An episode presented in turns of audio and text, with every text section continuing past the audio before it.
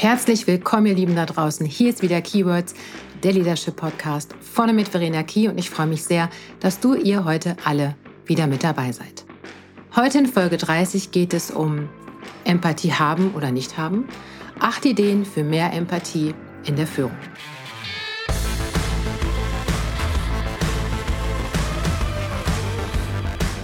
Um Empathie ranken sich viele Mythen, wobei eigentlich sind es nur zwei. Die vorgefertigte Meinung da draußen ist, man hat sie oder eben nicht. Ein weit verbreiteter Irrglaube, dass es Menschen gibt, die Empathie in die Wege gelegt bekommen haben und die, die irgendwie leer ausgegangen sind. Zugegeben, wenn man sich so manch menschliches Verhalten gerade in Führungspositionen anguckt, könnte man dem Ganzen Glauben schenken. Doch es gibt Hoffnung, denn auch Empathie ist erlernbar, wie so viele andere soziale Kompetenzen eben auch. Man muss es wollen, sich darauf einlassen und vor allem bereit dazu sein, sich selber kennenlernen zu wollen. Bevor wir ins Eingemachte gehen, eine kurze Definition von Empathie, die Wikipedia ausgespuckt hat. Empathie beschreibt die Bereitschaft und Fähigkeit, Empfindungen, Emotionen, Gedanken, Motive und Persönlichkeitsmerkmale zu erkennen, zu verstehen und nachzuempfinden und angemessene Reaktionen auf die Gefühle anderer Menschen zu zeigen. Grundlage der Empathie ist die Fähigkeit der Selbstwahrnehmung. Je offener jemand für seine eigenen Gedanken ist, desto besser kann er oder sie sich in die Gedanken der anderen hineindenken. Zitat Ende. Genau an dieser Stelle möchte ich gerne heute mit euch anknüpfen. Je besser man sich selber kennt. Tja, wisst ihr, Empathie ist alles, aber auf keinen Fall ein weichgespülter Kram. Ganz im Gegenteil. Empathie ist die Kernkompetenz für gute Führung und für ein generell gutes Miteinander. Und wenn Führung eine menschenorientiertere werden darf und vor allen Dingen auch muss, ist es an der Zeit, das Thema Empathie in Angriff zu nehmen und seinen Fokus darauf zu legen. Was ist denn nun dran an dem Märchen, dass Empathie eine angeborene Fähigkeit ist? Dass es dem einen die Wege gelegt wurde und dem anderen eher nicht. Nun, nicht viel. Sicher gibt es Menschen, die empathischer sind als andere, doch liegt es nicht daran, dass dieses Empathie-Gen auf der DNA verankert worden ist. Empathie hat viel damit zu tun, wie wir aufgewachsen sind, geprägt wurden, in welchem sozialen Umfeld wir Erfahrungen gesammelt haben, mit welchen Menschen wir uns umgeben haben, welches Menschenbild wir generell haben und wie offen wir dafür sind, uns wirklich und aus tiefstem Herzen für andere Menschen zu interessieren. Tja, wenn man das so hört, liegt es ganz klar auf der Hand, dass Empathie für Führung eine tragende Rolle spielt.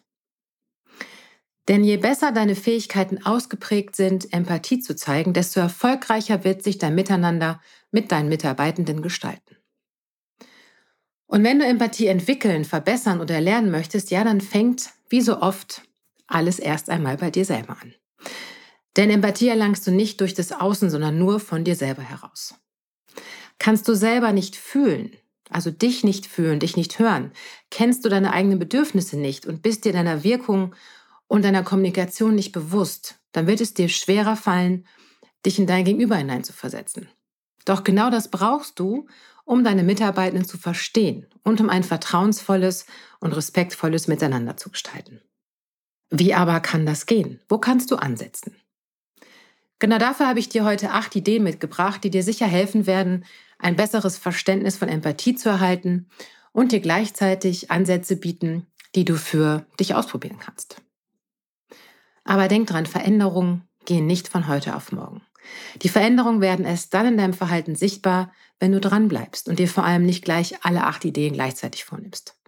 Starte einfach mit dem Ansatz, der dir am leichtesten von der Hand gehen wird und den du gut und vor allen Dingen auch kontinuierlich in deinen Tagesablauf einbauen kannst. Also, los geht's. Punkt 1. Schwäche eingestehen. Ja, du hast richtig gehört. Eine der Königsdisziplinen ist es, Schwäche zeigen zu können. Auch und vor allen Dingen als Führungskraft, egal auf welcher Ebene. Schwäche zeigen zeigt dich als Mensch, macht dich nahbar. Und wenn du in der Lage bist, dir das selber einzugestehen, wirst du es auch deinen Mitarbeitenden besser zugestehen können. Punkt 2. Sei vor allem still und halte auch mal inne. Lerne dich zurückzunehmen, mehr zuzuhören. Lass Diskussionen in deinem Team zu, ohne dass du das Gefühl hast, dich immer gleich einmischen zu müssen oder das Wort ergreifen zu wollen. Punkt 3. Du musst nicht perfekt sein. Keiner deiner Mitarbeiter erwartet sowas wie intellektuelle Überlegenheit und keiner will, dass du ein kleiner Klugscheißer bist. Statt der vermeintlich perfekten Lösung aus deinem Munde, hol dir lieber andere Perspektiven, andere Meinungen ein und handle überlegt, statt per Schnellschuss. Punkt 4. Versuche immer das Ziel zu haben, dein Gegenüber wirklich verstehen zu wollen. Das gelingt dir nicht, wenn du zu viel redest und zu wenig zuhörst. Geh in den Dialog, stell Fragen, hör zu und vor allem werte und bewerte das Gesagte nicht. Wiederhole das, was du verstanden hast, um sicherzustellen, dass du es verstanden hast.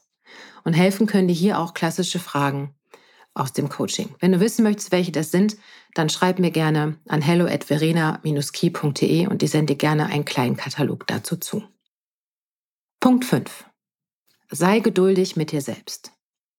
Wer Empathie lernen will, darf lernen, still zu sitzen. Soll heißen, du wirst zum Beispiel im Rat gefragt oder deine Mitarbeitenden kommen nicht weiter. Dann halte dich zurück und gib nicht direkt die Lösung vor, da zeige den Weg auf. Denn diese Lösung, dieser Weg wird vor allen Dingen immer nur eins sein, deiner.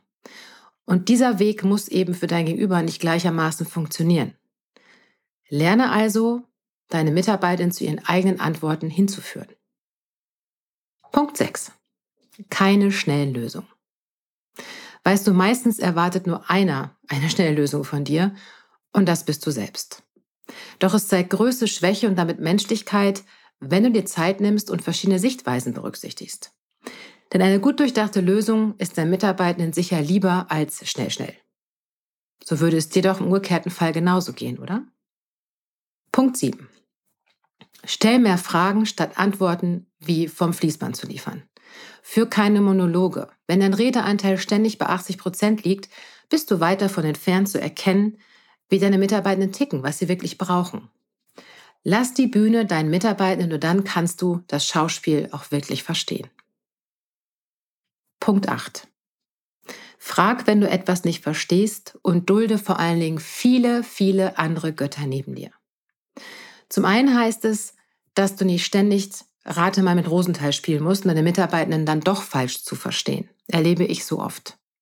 Da unterstellen Führungskräfte ihren Mitarbeitenden dies und das. Dabei haben sie nie nachgefragt. Also frag nach.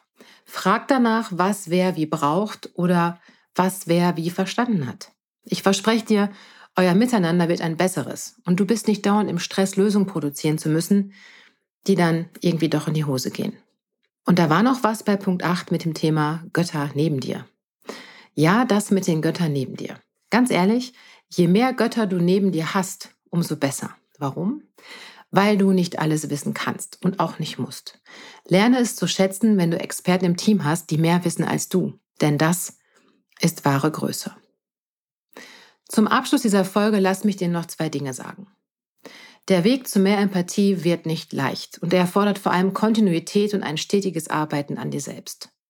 Selbstreflexion sollte spätestens bei diesem Unterfangen deine beste Freundin werden.